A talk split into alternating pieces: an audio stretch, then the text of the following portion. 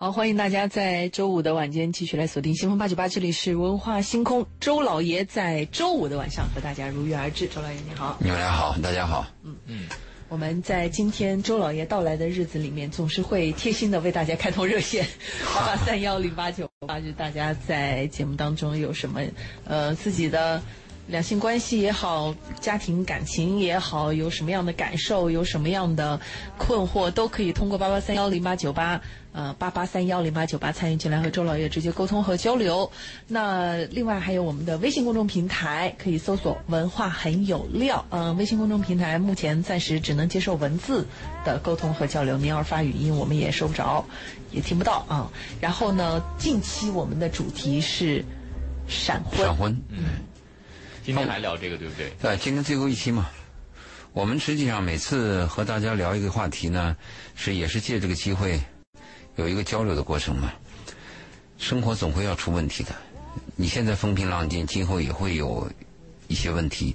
我经常会收到两年、三年，甚至四五年以前的听众突然发来一个微信，说他最近有什么什么问题，这个是难免的。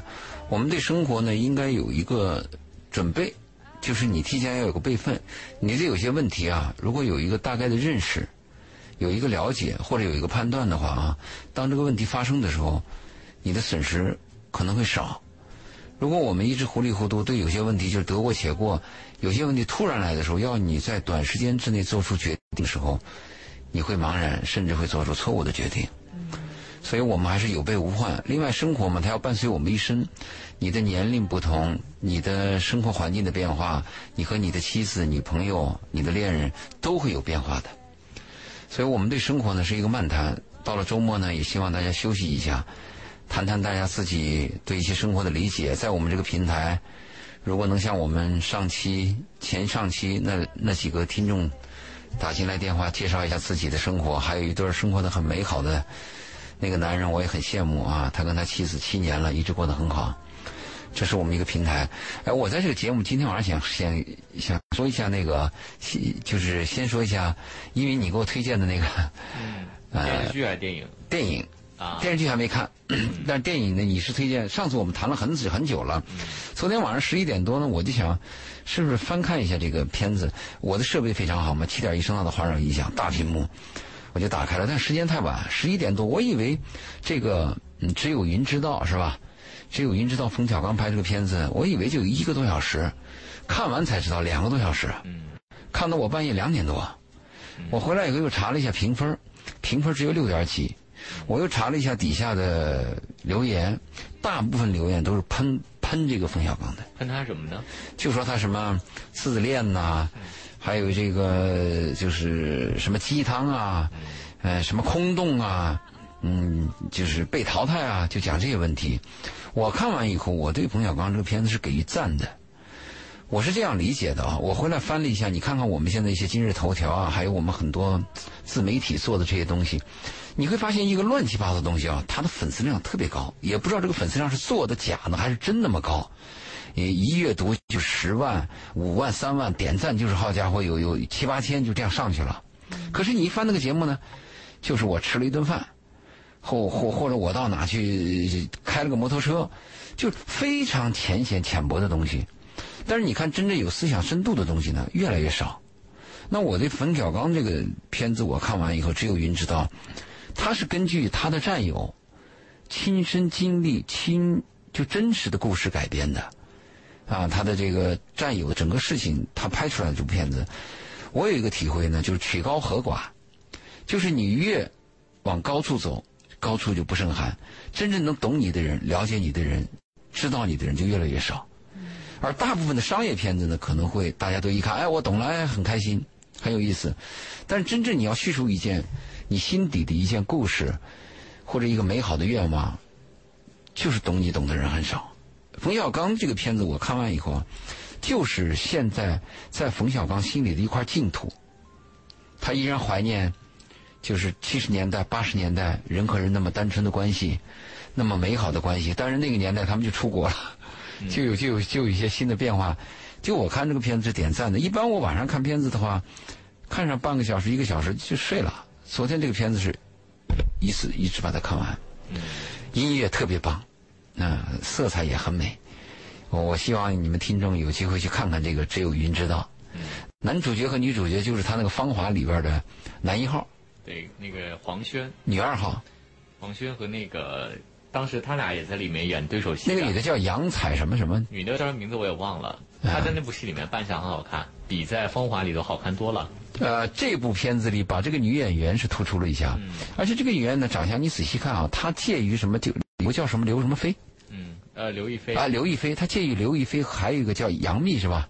介于他们俩之间，你看这个角度拍的。年轻年轻女星的名字还挺熟啊，专门记了一下，今天要 要谈这个话题嘛。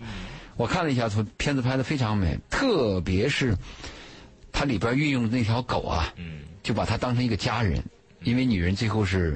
不能生孩子嘛，是意外怀孕、意外流产，所以造成了他们家缺一口。那条狗从刚开始那个狗的生命，到最后那个狗狗的生命的结束，在电影结尾的时候又出现一个叫 Blue，啊，就不给那狗子起的名字叫 Blue 啊，起的这个名字，你可以看出，这我们有时候就问，为什么狗的生命这么短，人的寿命会长呢？有一种说法，就是上帝安排你这条狗的寿命呢，就是让你人看一个生命的过程。让你珍惜它的成长，要珍惜它的存在，让你体会离别的痛苦。这个狗拍的也非常棒。还有呢，就是那个徐帆，在这个电影里演的真棒。对，虽然就后面那么一点点的镜头，但是在你心在你的那个印象当中啊，难以磨灭。画龙点睛，对吧？一个善良的，一个孤寡的一个老太太，她一直。嗯，心里渴望着她那个林先生，他们有一段爱情。当她看到这对年轻人的爱情发生的时候，他一方面祝福，突然镜头一转，他回忆起那个林先生以后，就突然失控了。就这个情节转变的非常棒。实际上，你看完这个冯小刚这个片子，你如果从制作角度来讲，你可以看得出来，他是有功夫的，每一个画面都非常的细致。就讲一个工作质量来讲是没有问题的。只是他叙述这个东西，就是你的价值观，你是迎合的，还是抵触的？就这个问题，我是迎合的。我看完以后非常非常唯美，音乐太棒了，建议大家有空去看看。嗯，好，翻过来谈我们今天的那个，我们跟大家慢聊。的话题啊，就是听众有什么要聊的，你们不聊，我们就就就慢聊。我们前几天前几期话就谈了一个闪婚的问题嘛。我们谈这个闪婚的问题，是因为。这次疫情之后，我们看到了有几个离婚率上升。哎，对，离婚率陡然上升，而且这个离婚率还非常猛。但是上一次，对，一鸣你说了一下，就是把那个关于假离婚那个去掉以后啊，不知道真离婚是多少。是我看了那个最近有一个也是专门有报道，就是南山区的那个离婚那个登登人少了很多。嗯。少了很多，少了很多。以前是排队很长，因为房子的问题，有一很大部分的这个催化作用吧。当然，有些人可能假离婚离的也就真离了，这也不排除啊。这个假离婚离完了以后，因为房子问题，可真离的是有很多。对对对对对，嗯，是，但它是一个催化剂啊。对对。但通过这个问题以后，你可以看到一个现象，就是我们现在对婚姻的态度和过去是。完全不一样，完全不同了。过去说这怎么能开玩笑说离就离，这是不可能的嘛。是。现在啊，你看那个，我们把这个房子的问题，呃，限制了以后呢，那个假离婚虽然少了，但是它的离婚趋势也还是上升，依然上升。对。啊，你难难以灭绝。嗯。所以我们就谈了一下闪婚。闪婚的时候，我们上次定义还谈了一下嘛，就是我们认为在半年之内，嗯，你认识一个人就结婚了，我们大部分认为你闪婚。但如果你认识一两年，还在那吊着，那我们又担心你成为了一个漫长的骑驴骑驴找马的过程，是吧？我们还你你可以想象一下啊，就是我们那个上一个世纪，就我爸我妈他们那个年代，他们是一个什么情况？有时候组织上给他介绍一个对象，今天见了面，明天就去边疆了，一年以后回来就结婚。那你说这算不算闪婚呢？因为我们对闪婚的定义是什么呢？就是你们俩彼此都很陌生。一冲动，就把一件婚姻大事、终身大事给定下来了。我们多数人是反对的，我们多数人认为是这么大的事儿，你你你不好好了解了解啊？嗯，你你跟他不过一过呀？啊，过去我们反对同居嘛，说你同居这个这这个这这个是属于这个流氓做法嘛。现在我们支持，虽然不能支持，我们能理解这个同居，起码你要了解对方嘛。你你们俩这个接触时间有有多久？我们会从这个角度考虑。但是我我回想回想了一下，我父母他们那个年代，他们有很多都是组织介绍。边疆工作，第二年回来就结婚了，结完婚又走了。那你说这个算不算闪？那你说这个闪婚，可是上一代那个闪婚，他们的离婚率是极低的。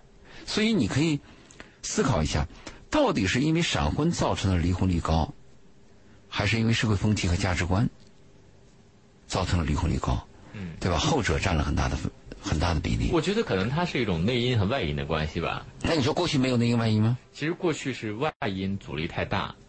其实很多家庭他是很想，他是家庭其实处在崩溃边缘，只是说你一说离婚那就是好大的事儿了，然后你单位啊、你的亲戚啊、你所有的全部阻力。你说社会压力，所以导致这个离婚外因，它现在这个阻力没了嘛，然后内因也也也，然后那个内因是一样存在的。如果你不了解彼此的话，确实很容易产生矛盾。对。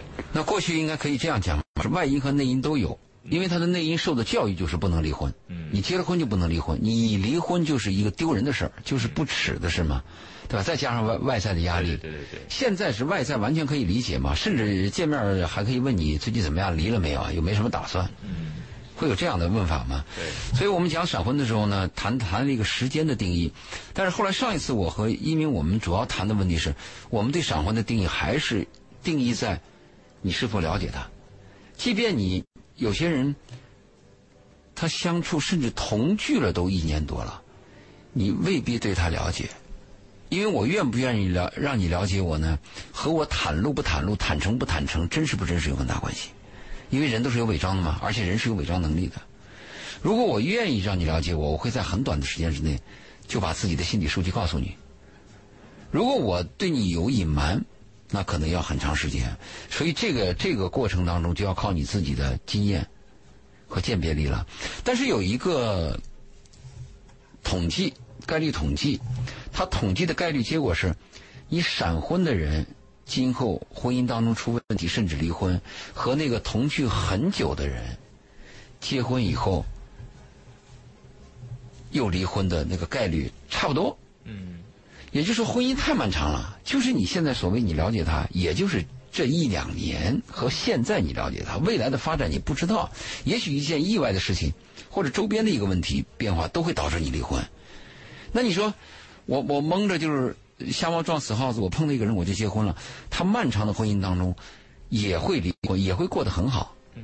但是有一个区别，他还有个概率统计，就这个闪婚结婚以后和相互了解以后结婚以后，他们会发现，就你们俩同居以后结婚以后的稳定性，就前一段的稳定性。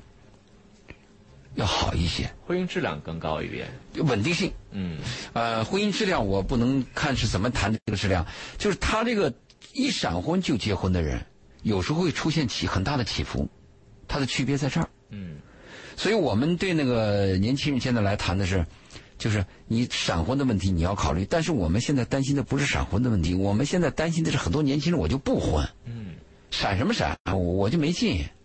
嗯，前段不还有什么佛系之类的？嗯，但是我们碰到闪婚，它有几个一些特点。我们上次谈到一个意外怀孕，在意外怀孕这个当中呢，我跟很多父母有一个建议，就是你的孩子、你的女儿能意外怀孕的话，那有一点起码很糟糕，就是你们在婚前的这个性教育，在避孕这方面，在在在自我保护这方面，你这个爹妈，特别是你这个母亲，你做的是不是到位？因为我是反对这种堕胎的。这个堕胎，我是从生理和健康角度考虑的。有些女孩一旦堕胎，你堕一次胎，好像我可能再怀上，哎呦，也许有些人堕一次胎，今后终身就不会有孩子了。还有我们现在介绍一些什么啊无痛人流啊，好像你这个事儿很轻松啊，哎呦，这是这是骗人的。这个人工流产呀，不论你是用药。还是用机机械的手术，对人体都是有摧残的，所以这个我是反对的。那我一般跟父母建议是这样：我说你的孩子一旦怀孕以后，最好就把他生下来。那有些妈妈妈就提出，那没结婚那怎么生啊？单亲妈怎么办？那男人还不靠谱呢？那我得把这个孩子先先得打掉，打掉以后我跟他再了解了解，合适我再结婚。后来了解了，发现不合适。特别通过打胎以后，人的那个心里边也会有些裂变。好，那你就分了。你分了，你算算女人的年龄啊。假设你这个女人二十五岁，你现在做了一次人工流产，你跟这个男人分手了，你的情绪得缓个一年半载吧。好，二十五就到二十六了，二十六时候你得找个人吧。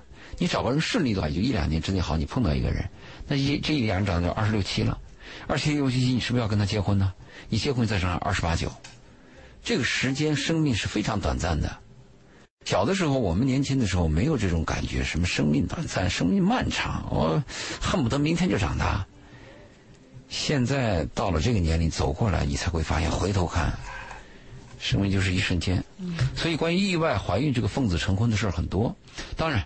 如果你们俩热恋又彼此恩爱，都发现我们找到对方是我的梦中情人，那意外怀孕那可能是个好事情，它是个催化剂，立刻就接了，还是个好事情。但我们说的是，有些人就是个同居关系，有些人就是骑驴找马，或者有些人就是因为一个性的一个激情，造成了意外怀孕，你怎么办？你接不接？好，那你不接肯定就是。不要这个孩子，你不要孩子是什么结果？自己去想，很麻烦。所以在这里边，我们要跟父母，很多父母要谈一下，特别是妈妈要谈一下，你们跟女儿的保这个沟通一定要保持，要保持到女儿愿意把自己一些细节或者心底边的隐私的问题愿意跟妈妈谈。有些孩子是有抵触的，他拒绝跟父母谈话，甚至反感父母来介入他的私生活。特别关于这个性方面的事情，比较隐秘。但如果你要能跟女儿保持良好的沟通，或者你沟通有问题，那你就把那些问题早跟女儿讲，是吧？你像那个我去我去阿姆斯特丹的时候，呃，和我们在一起的那个中国导游，他的女儿就十五岁。他说今天晚上呢，我女儿的男朋友到到我家过夜。哎，我当时一听挺吃惊的。那上个世纪的事儿嘛，他说那个那个男孩他十五岁，我说你这个这个男孩来你家你这是多久了？他说已经半年了。他说我这个女儿特别喜欢这个男孩。嗯，这个男孩这个礼拜在我们家过，也许下个礼拜我们女儿就去他们家过。我们父母之间是有沟通的。他说我们跟这个我们的孩子讲这个避孕措施，还有生理卫生，还有包括性病，他都讲。所以那个孩子很小的时候，他们就有这种经历，那跟我们的概念是完全不同的。十五岁怎么可能接受啊？这了得，这这是中学生啊！但是我在阿姆斯特丹的时候，我们那个导游就是这样子的，他的整个过程就是这样的。我当时非常吃惊，所以我们的父母呢，应该把一些嗯问题要跟孩子去讲，特别是啊这个性的传播疾病一定要讲，而且。很多这个性病是没有那个防御记忆的。你比如有的病人得完了以后，你会有一个免疫力，但是有很多性的传播疾病人没有免疫力的，就是它可能再发生再发生。嗯，对吧？你避免这个问题，我们就省了一道事儿。这个是非常重要的一个问题。但是很多妈妈是不是你能像我这样的引起重视？嗯，啊，这是我们在讲到这个奉子成婚、意外怀孕的时候多说了几句。还有一种奉子成婚是在我在呃我我我在咨询当中碰到的一类啊，这一类呢是救命之恩。啊，一个男人一直追着一个女人，嗯，偶尔发生了一件事情，这个男人帮了她，或者是你像我认识的一个女人，她跟我谈到这个问题，她跟她丈夫离婚，她是怀孕期间就和丈夫离婚了。嗯，我说你在怀孕期间怎么就跟丈夫离婚了？难道就？这么短的时间吗？他是了是吗？啊，过不下去了，就过不下去了。对，我说怎么搞的呢？你从怀孕到结婚有多久？她说还不到一年。我说那你嫁他的时候你没考虑吗？她说没有。她说有一次我们出去旅游的时候，就在那个在那个江河上嘛，那个船翻了，这男人扑通扑通下去就就就把他给救起来了，而这个男人一直追她，他很感动啊。那好，那你看是我救命人，那我就嫁给你吧。所以这个救命恩人啊。不见得是你适合当丈夫。你救我，我会感恩你。但是当时她就感动了，就嫁给他了。嫁给他很快结婚，很快怀孕，以后很快就发现问题。所以这个呢，就是这个我讲这个救命之恩。闪婚这个问题是跟大家探讨一个什么概念呢？就是这个人是你的救命恩人，和这个人能当你的丈夫，和这个人是你的救命恩人，这个人能当你的妻子，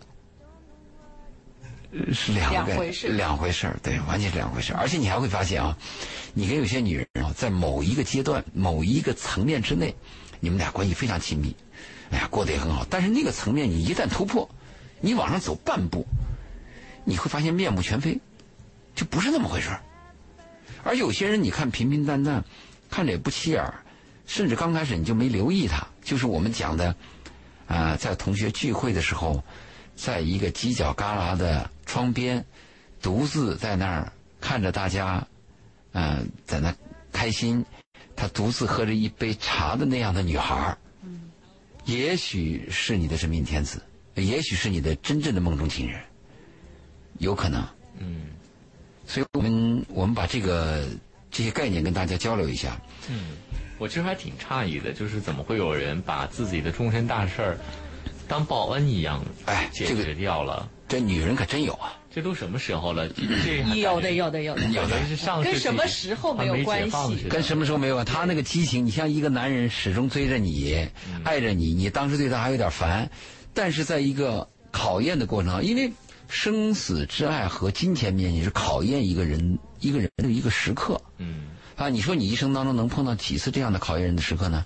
那你说这个男人喝出自己的性命把你给救了，那当然我我们不是女人啊，嗯那如果当然我们不是女人甲，也不是女人乙，也许女人丙，她就愿意嫁给你了，嗯那完全有可能啊。这种感激之情是有的。你喜欢的东西，你你渴望的东西，但是你救了我，我愿意跟你交换，就是如果说他不后悔这个选择，当然很美啊。对，是很好的。关键问题是，大家都可能他自己都没有意识到，他做出这个决定之后，会带来什么？对他们，他没有意识到跟一个人相伴一生意味着什么。对，跟一个人生孩子，跟你永久保持这种血缘上的关系，永远割舍不掉，对你意味着什么？这个就是我们讲的婚恋大课堂的问题了，不是这一个人的问题，而是几多少人的问题。包括我们的父母，他们考虑过这个问题吗？他们没有，但是他们那个环境呢是不离婚的，嗯是苦。吵闹都要熬下去的，所以看着婚姻是稳定的。我因为我们对一个婚姻的判断就是你能不能过下去嘛。我们很少去说你这个婚姻的质量好坏，我们也无法了解他内幕。有无婚姻就行了，啊，我们 我们是这样判断的嘛只。探讨有无婚姻。啊，所以这不是一个人的，这是很多人问题，而且我现在呢，现在婚姻是可以自来来去去，但是大家对于婚姻的理解，大家对于这爱情的爱情和婚姻的理解，还是停留在以前那个阶段。对，如果像一鸣你这么理性的去分析婚姻，会有两个好处。一个好处呢，就是我可能就不结婚了，因为你对婚姻了解太深刻了，你就会发现，婚姻是难以维系的，婚姻是本恶的，婚姻是利己的，你会得出一系列的结论。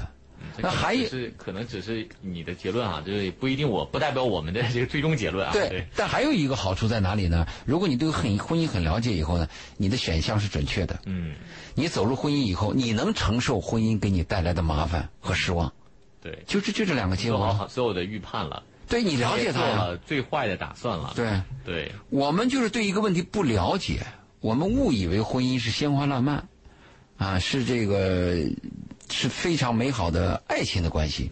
你进去以后就非常失望了。对啊，好，我们今天邀请周老爷跟我们来探讨这个两性和婚姻的话题。当然，我们主要聊的呢，这两天聊的都是闪婚的话题哈。，对对对，但没有关系，如果大家呢，你自己方就是哪方面都可以哈，比如说你漫谈最近相亲啊，认识了一个男朋友、女朋友，你觉得他不知道他们怎么样啊，想来判断一下这个男孩适合是否适合你啊，或者是你现在家里催婚催得很要命啊，但你自己呢又不知道怎么办，或者是呢你这个结了婚之后呢，发现这个婚姻呢有一些问题。啊，或者等等各方面的话，如果您需要呃跟我们交流和互动的话，来听一听周老爷的建议的话呢，您可以拨打我们的电话八八三幺零八九八八八三幺零八九八来进行直接的咨询。那同时也欢迎您通过我们的微信公众平台“文化很有料”，您在关注了“文化很有料”之后呢，可以把您的问题通过文字的方式发送给我们。也欢迎您在节目之后，如果添加我们嘉宾的微信哈，聊一聊您自己的问题的话呢，您也可以在我们的公众平台“文化很有料”当中呢回复“周老爷”这三个字，就会弹出他的微信二维码。嗯，我们在半点的宣传之后接着回来。欢迎大家继续回到今晚的文化星空。我们在周五的时候依旧和周老爷在一起来，呃，近期聊的这个话题是跟闪婚有关。对，我们在节目的上半部分呢，其实也呃非常现实的直面了一下当下一部分这个现状吧，也说到了就是。从新闻啊、影视剧作品啊，可能都会导致有越来越多的人发现，其实婚姻的本质可能没有爱情当中想象的那么美好啊。包括闪婚，为什么会闪婚的各种各样的，甚至有些堪称啊奇葩的理由，嗯但它都有可能会引导这个闪婚的发生。对，也其实我们在讲这个闪婚的时候，还是呃回到一个一个一个最初的观点，就是婚姻每个家庭每个人碰到的其实都有它不一样的一面，不要因为社会上面你看到的一些新闻报道当中的一些这个聚集性的报道，会觉得婚姻好像很不可靠，或者很可怕，或者很危险。呃，这种过度的担忧其实也完全没必要。但是呢，我们也一直在节目当中，周老爷也一直致力在告诉大家，清醒一点，婚姻也没有那么的美好。婚姻是看你怎么考虑的。婚姻它是一种特殊的男女关系，应该是一个合作的关系。就你把这个关系的性质你要定一下。如果你要认为婚姻是这种爱情，那你的风险就太大了。如果你对人性有了解，你同时呢有协作能力，对方呢也跟你的价值观比较接近，那这个婚姻是可靠的，而且婚姻是必需品，和爱情不一样，爱情奢侈品嘛。听我们节目的年轻人啊，我给你的建议是这样啊，你不论婚姻有多么艰难，你是不是尝试一下？就这一辈子接一次，总比这辈子，呃，一直单着好吧？呃，你尝试一次嘛。就试一试。你过了这个段儿就没有了吗？还有一个啊，就是我们新的概念是，婚姻不是一辈子，婚姻是你生命旅途当中的一个过程。那你这个过程你要不要？如果这个过程你你也把他拒绝了，那他永远就是独行侠。所以听我们节目的人呢，我会告诉你，婚姻很艰难。但是如果你碰到一个心地基本善良、人也端正，他也愿意跟你过日子的人，可以尝试一下，努力一下，做好离婚的准备，因为你结婚就可能离婚嘛，结婚的下一步就是离婚嘛。你可以做好这样准备，但是有一点你可要一定要想好了，就是你要不要孩子。如果说这个孩子我要要，那你可得注意，这孩子是无辜的，你一定要负责任的。你把这个孩子说带来就来到这个世界了，那不是你这么想的那么一个玩偶，它是一条生命啊。不是那么简单。对，这个你要想好。所以我们刚才上面讲到那个结婚关于闪婚的问题，实际上我们有一个最核心的问题：为什么我们对闪婚问题要谈？我们主要是谈的结果还是担心它的风险。嗯，因为有些婚姻我最后过了七年八年，发现确实比较煎熬。我们俩也都是底儿朝天了，最后也发现是水火不相容，价值观绝对对对立，甚至看不惯对方。嗯，那你离也就离了。我们为什么提闪婚呢？是有些人刚一结婚就发现问题，而且那个问题还是大问题，你怎么办？而这些大问题在结婚之前是完全有有时间有可能发现的，只是我们闪得太快。所以我们谈闪婚的目的不是说闪婚就有就这个百分之百的否定，而是我们提出来，闪婚它可能会把你闪到一边去，啊，闪到离婚，很快就闪。闪婚闪离，我们担心的这个问题。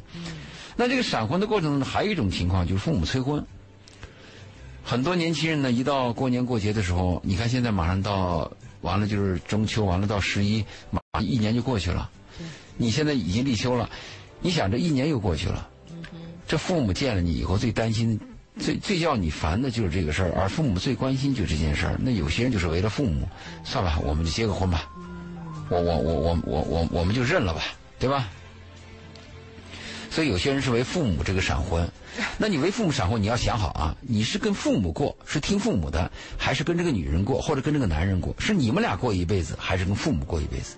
这个你要想好，最终是你们俩自己的问题啊。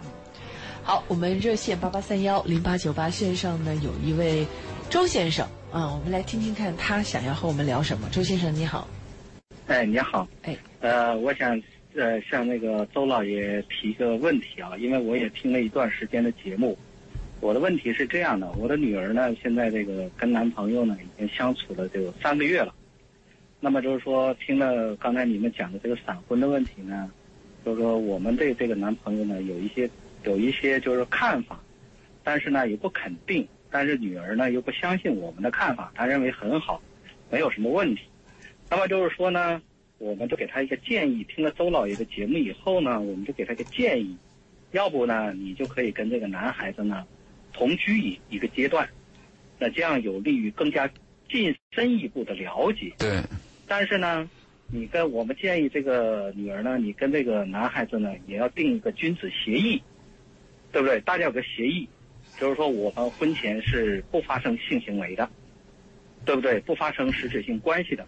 如果你这个男孩子进行了违约，那么说你可能要交我，比如说十万或者二十万的违约金，赔偿金，哎，赔偿金，因为也有一点约束，要不你不能光是一个合同的这种君子协，好像也有一点这个这个这个分量太轻了，这个好像也也也不是很好，对不对？这个冒险的系数就太大，所以不知道这种方式能不能恰当。第二事呢，能又达到更进一步的，像您所讲的这个闪婚这个。呃，更进深一步的了解，能发现一些问题，哪怕你们同居个半年，啊，或者大半年都可以。你说那个违约金啊，你说的违约金那个问题啊，从理论值来讲是可以的，因为它是个契约关系嘛，只要双方同意，你也同意，我也同意，我们就可以这样办。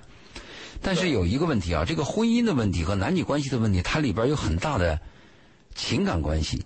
而情感去判断事物的时候，它不是理性，它是非理性的。特别是你的女儿有一天她会主动违约，你别以为你的女儿就能把住这道防线。女孩和女人的情感一旦发生裂变以后啊，比男人更疯狂。这个是我提醒你的，对吧？这第二点呢，就如果在一对年轻的男女关系当中，我们开始就把这个，呃，什么这个贞操的问题啊。还有关于这个金钱和贞操的关系啊，把它绑定在一起呢，对他们一段美好的成长呢，会有负面效果。所以这个做父亲的你要考虑到，这个是双刃剑，这个是一定是个双刃剑。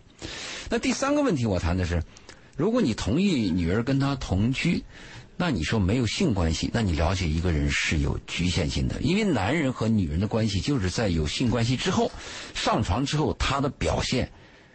才比较真实。那有些男人他的这个脏话呀，或者是恶习呀，又出来了；有些女人呢，她的一些毛病也都出来了。所以，男女关系的两大这个特点：第一是性，第二是钱。如果你把第一点把它隔绝了，而第二点呢还没有接触到，那你怎么样去了解这个男人呢？这是我谈的三个问题。那最后一个问题是我要问你的问题，就是接触三个月以后，你做父亲的。你发现不合适，你能给我讲一讲你发现的不合适是指什么？我对这个感兴趣。呃，我们在这个和这个男孩子的沟通过程中啊，我们就觉得他这个平常这个话好像不是太踏实，给人的感觉不是很踏实。啊，虚。好像哎，好像有点虚。嗯，能举个具体的例子吗？能举个具体的例子吗？嗯。因为你要有数据的，你跟一个人要判断一个人，你要有数据的。没有数据，凭仅仅是凭感觉是很难下结论，只能说我怀疑。没有。嗯，这个我我不好讲，因为这个电台里讲，万一听见了这个也不是很好。啊，明白明白。就就容易套上去。嗯，明白。就容易套上去。嗯嗯。所以说，因为那就这一点经验来看。好，那我我这样说吧。如果是你刚才谈到的这个问题，你因为这个人有点虚，那我把这话再翻译一下，是不是就有点假？我再翻译一下，是不是有不诚实？那我再翻译一下，是不是有欺骗性？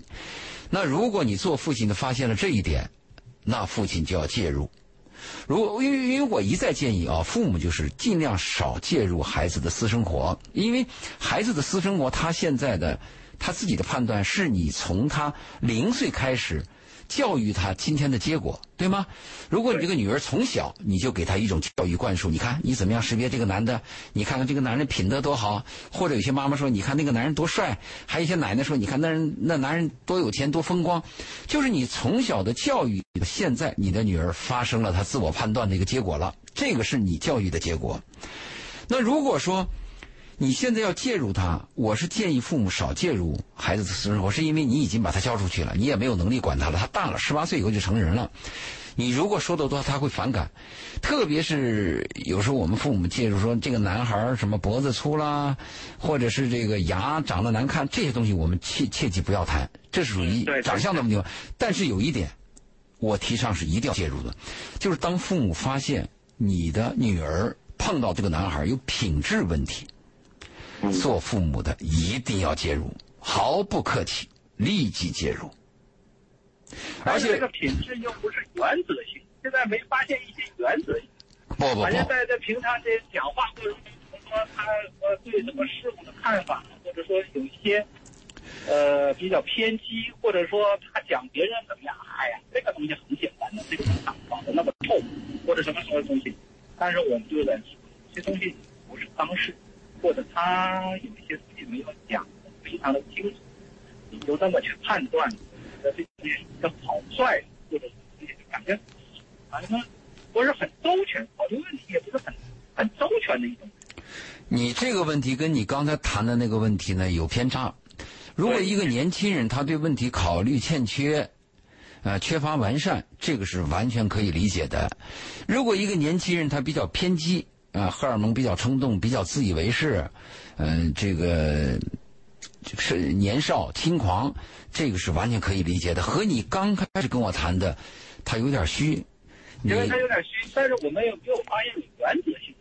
哎，所以说，我们就想叫他呢，那你们这个像您刚才所讲的节目里，你如果不同居，可能就是说像您刚才刚才也提到，结婚以后会发现问题，但结婚发现问题以后，完了这个代价就很大。嗯，这完了啊。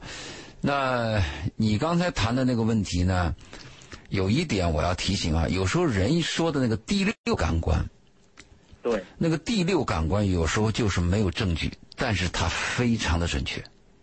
比如有些人我一看他们就不顺眼，最后你跟他接触以后，当然也有后来顺眼的啊。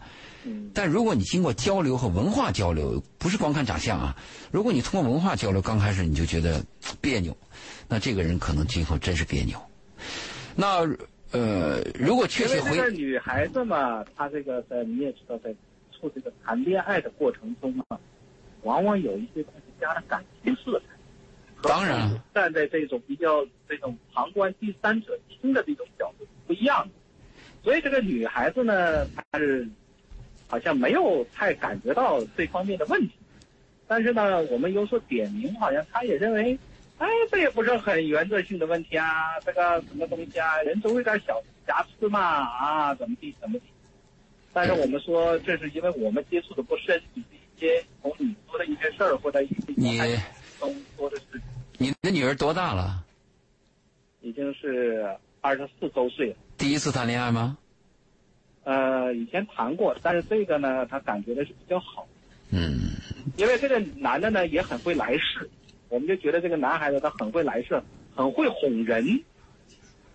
啊，这都是我们这哎，这是危险性人，哎，这个就是我对一个女人好和哄一个女人是两个不同的定义。周先生是这样，因为时间的关系，咱们今天在节目当中，周老爷直接跟用电话跟您下次再说对，只能说到这儿。您要是愿意呢，两个方式，一个是周老爷说到的，下次再来，你对下次早点打电话；还有一个方法呢，就是您关注我们的微信公众号“文化很有料”，嗯关注了之后回复“周老爷”，周杰伦的周，老师的老，爷爷的爷，回复这三个字，然后有周老爷的二维码，您添加的时候说一声是文化星空的听众就可以了。我们下周。